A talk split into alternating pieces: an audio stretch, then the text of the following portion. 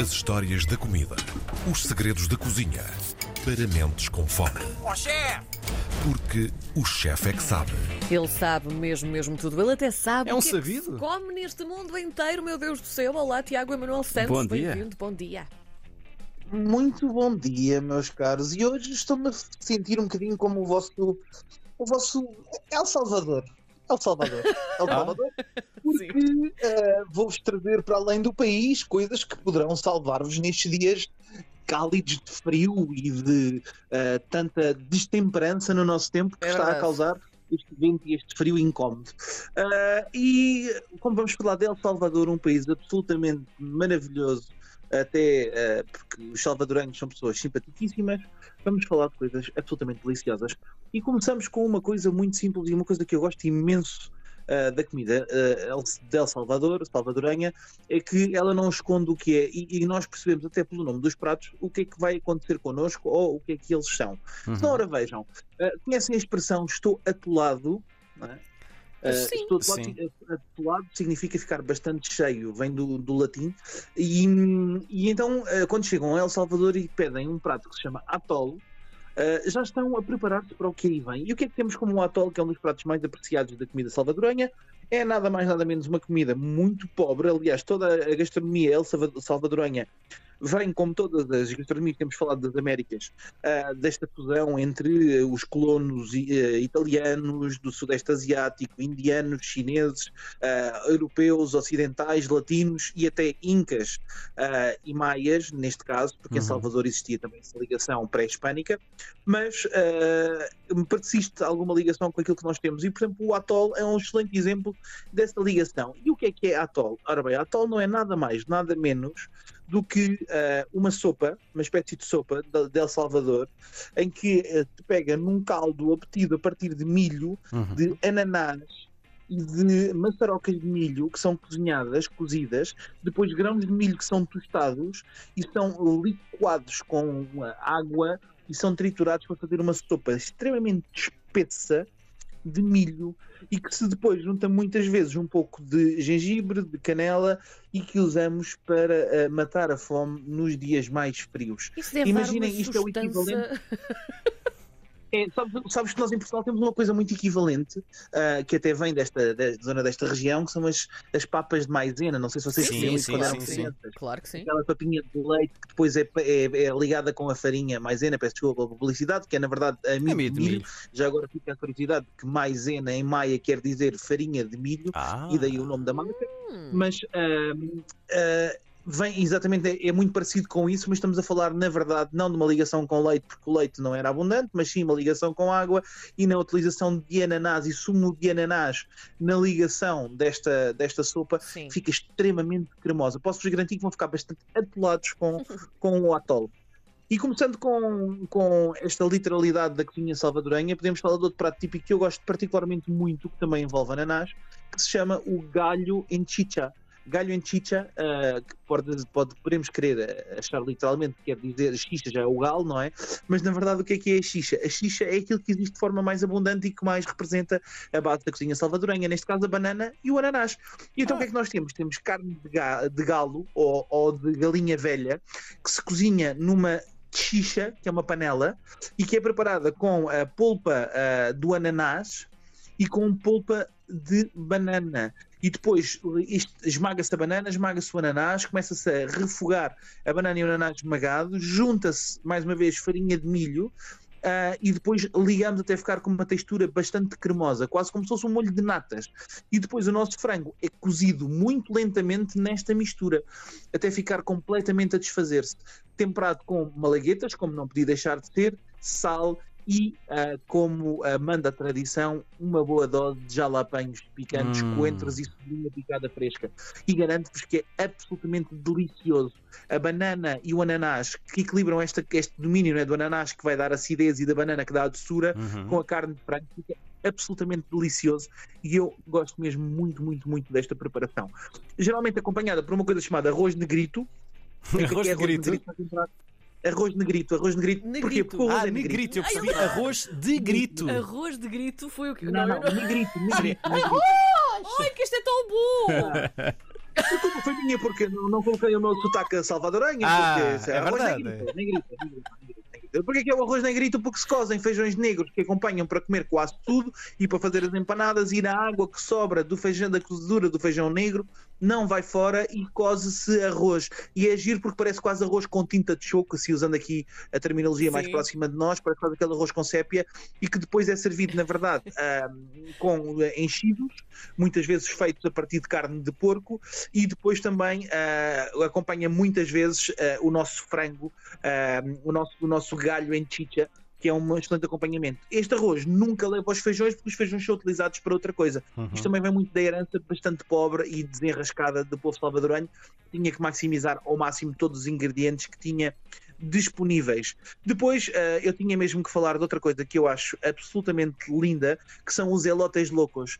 E isto é uma coisa muito da América Central, porque qualquer coisa que seja assim fora da caixa, mas deliciosa, a malta chama louco, não é? Que é- e, e até, até falando aqui, fazendo publicidade da Disney, que hoje estamos muito publicitários e a fazer muita propaganda para as famílias, lembram-me, por exemplo, do pouco louco, não é? Porque é um bocadinho isso, que é Sim. quando tens alguma coisa que é bom e radical é o louco. E então, um prato que eu gosto muito da cozinha salvadoranha são os elotes loucos. Elote, ah, para quem tem acompanhado as nossas viagens, percebe que está sempre ligado ao milho, seja a farinha de milho, a maçaroca ou outra coisa qualquer. E na verdade, aqui o que estamos mesmo a falar são de maçarocas de milho. E o que é que são os elotes loucos? Imaginem isto: é uma maçaroca de milho grelhada, que todos nós adoramos, pincelada com manteiga, Hum. e depois mistura-se numa bola à parte maionese com bastante queijo ralado. Depois, essa maionese com queijo ralado é barrada até deixarem de ver a maçaroca e depois é coberto com nada mais, nada mer- menos do que ketchup, mostarda, molho de tomate, salsa e malaguetas. Que Isto come-se na rua.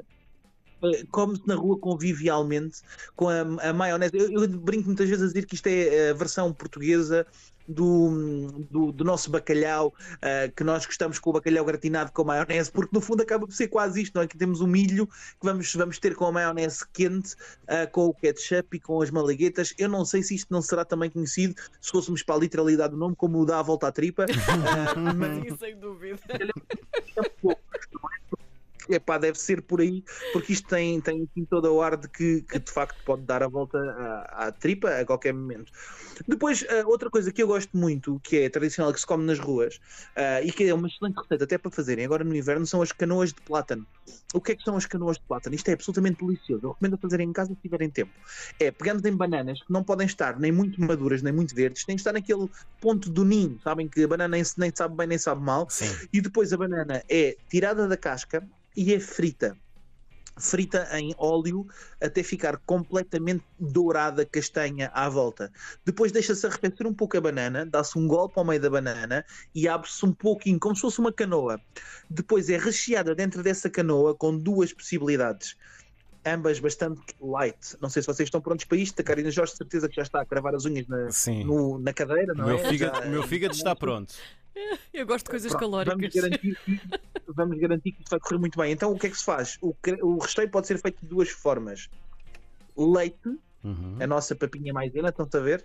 Em que nesse leite ferve-se leite, leite normal de vaca com leite condensado, Ei. com gemas de ovo, com canela e passas. Ah. E depois ligamos com farinha maisena até esse leite ficar com um creme, meio creme pasteleiro, assim, tipo meio papinha de maisena portuguesa. Depois esse creme recheia-se das nossas canoas, cobre-se com passas que foram caramelizadas com farinha e canela, Ai, que maravilha. polvilha-se mais canela no topo e carrega-se com mais um bocadinho de creme ah, de leite mascavado. E vou-vos dizer que isto é muito bom, mas absolutamente bombástico. É mesmo bombástico. Será que entregam É- é disso aqui no estúdio? Com jeitinho, nós conseguimos que houvesse uma entrega, uma entrega das nossas canoas de bananas aí no, no estúdio, não tem nenhum tipo de problema.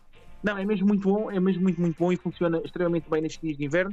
Aliás, como qualquer coisa que tenha que seja extremamente calórica. Sim. Mantendo a, mantendo a nossa literalidade, podemos, podemos falar, obviamente, da sopa de pata, que agora vocês me dirão que será feita a partir de. Pata de pato, pato fêmea, ou então de patas de exato. ave. É pata de galinha. Muitas aves. Muito errado, Karina Jorge. Que estávamos a falar em off disso são as patas das cabras. Ah, e Eu não ouvi a vossa conversa, vocês estavam a falar sobre Ah, só entre nós, Tiago. Peço desculpa, peço desculpa. Bacalhau, eh, são, são patas de cabra ou patas de vaca que depois são feitas, transformadas numa sopa. Como é que se transforma isto numa sopa? Junta-se a estas, a estas patas que ficam a cozer qual uh, pezinhos de coentrada alentejanos, não é? Com uma cebolinha, um alho, uma folha, uma folha de ervas frescas, neste caso utiliza-se uma, uma folha muito interessante que chama-se whisky, que é muito parecido com o nosso loureiro, uh, mas que é, é, um pouco diferente na sua gênese, e uh, junta-se também banana, junta-se repolho, mandioca, malagueta pipiane, e junta-se maçarocas de milho. E tudo isto fica a cozer com as patas, as patas depois são ligeiramente desossadas, muito pouco, e terminamos esta sopa de pata servida com jalapenhos, com malaguetas bastante fortes, em pequenos pedaços, cebola roxa crua e coentros crus, bem como uma, um, um, espremidela de um sumo de lima Uhum. por cima da nossa sopa. E é uma coisa de muita sustância e é absolutamente deliciosa, deliciosa. Com aquilo que sobra, fazemos os nossos uh, panes com pata, que são basicamente sanduíches em que se espeta tudo o que é sólido da sopa Ora dentro bem. do pão, lá está, como se fosse a nossa versão da sandes do cozido, e depois a seguir comem-se duas canoas de banana e ficamos muito satisfeitos. E, e, basicamente nós trazemos El Salvador assim num tirinho. Ah, esqueci-me de uma coisa muito importante que se calhar pode ser interessante para os nossos ouvintes pesquisarem e poderem fazer agora no Natal. Karina Jorge toma nota desta, que são as orruelas. As orruelas são massinhas, as orruelas são deliciosas. Geralmente só se faz isto no dia dos defuntos, mas eu acho que isto é muito mais de Natal do que outra coisa qualquer. É uma massa plana e crocante que pode ser frita, é feita com farinha de trigo e ficam tipo as nossas pilhosas, extremamente crocantes. Ah, Chegam a ter 35 centímetros de largo e depois, quando são servidas, uh, são polvilhadas com banana esmagada com mel É... e servidas com doce, doce de, de leite, ou seja, leite condensado cozido uh, e polvilhadas muitas vezes com amêndoas e frutos secos. E isto é muito, muito, muito interessante. Faz lembrar em termos estéticos aquelas bolachinhas de arroz que nós encontramos no supermercado, sim, sim. mas uh, douradas Mas com sabor. e muito mais. E com sabor. com Isto hoje ao nível do, do doce esteve um pouco proibitivo. Confesso. bastante calórico, lá está. Em Salvador a malta trabalha muito e precisa de calorias, isto não dá para Ora bem, brincadeiras, não é? ora bem. Isto não é Europa. Muito bem. Um abraço para El Salvador que nos encheu os ouvidos, o estômago ainda não, mas E o os ouvidos estão cheios. E para o Tiago É, é Emanuel curioso Santos. um país, um país que se chama El Salvador ser um país que mata tanta gente de ataques cardíacos e de AVCs. Mas eh, ficamos com esse pensamento para digerirmos durante a semana. Muito bem. Tiago Emanuel Santos, o chefe é que sabe. Boa semana para ti, Tiago. Um abraço. Beijinho. Igualmente, queridos, para vocês também, para os nossos ouvintes. Um abraço.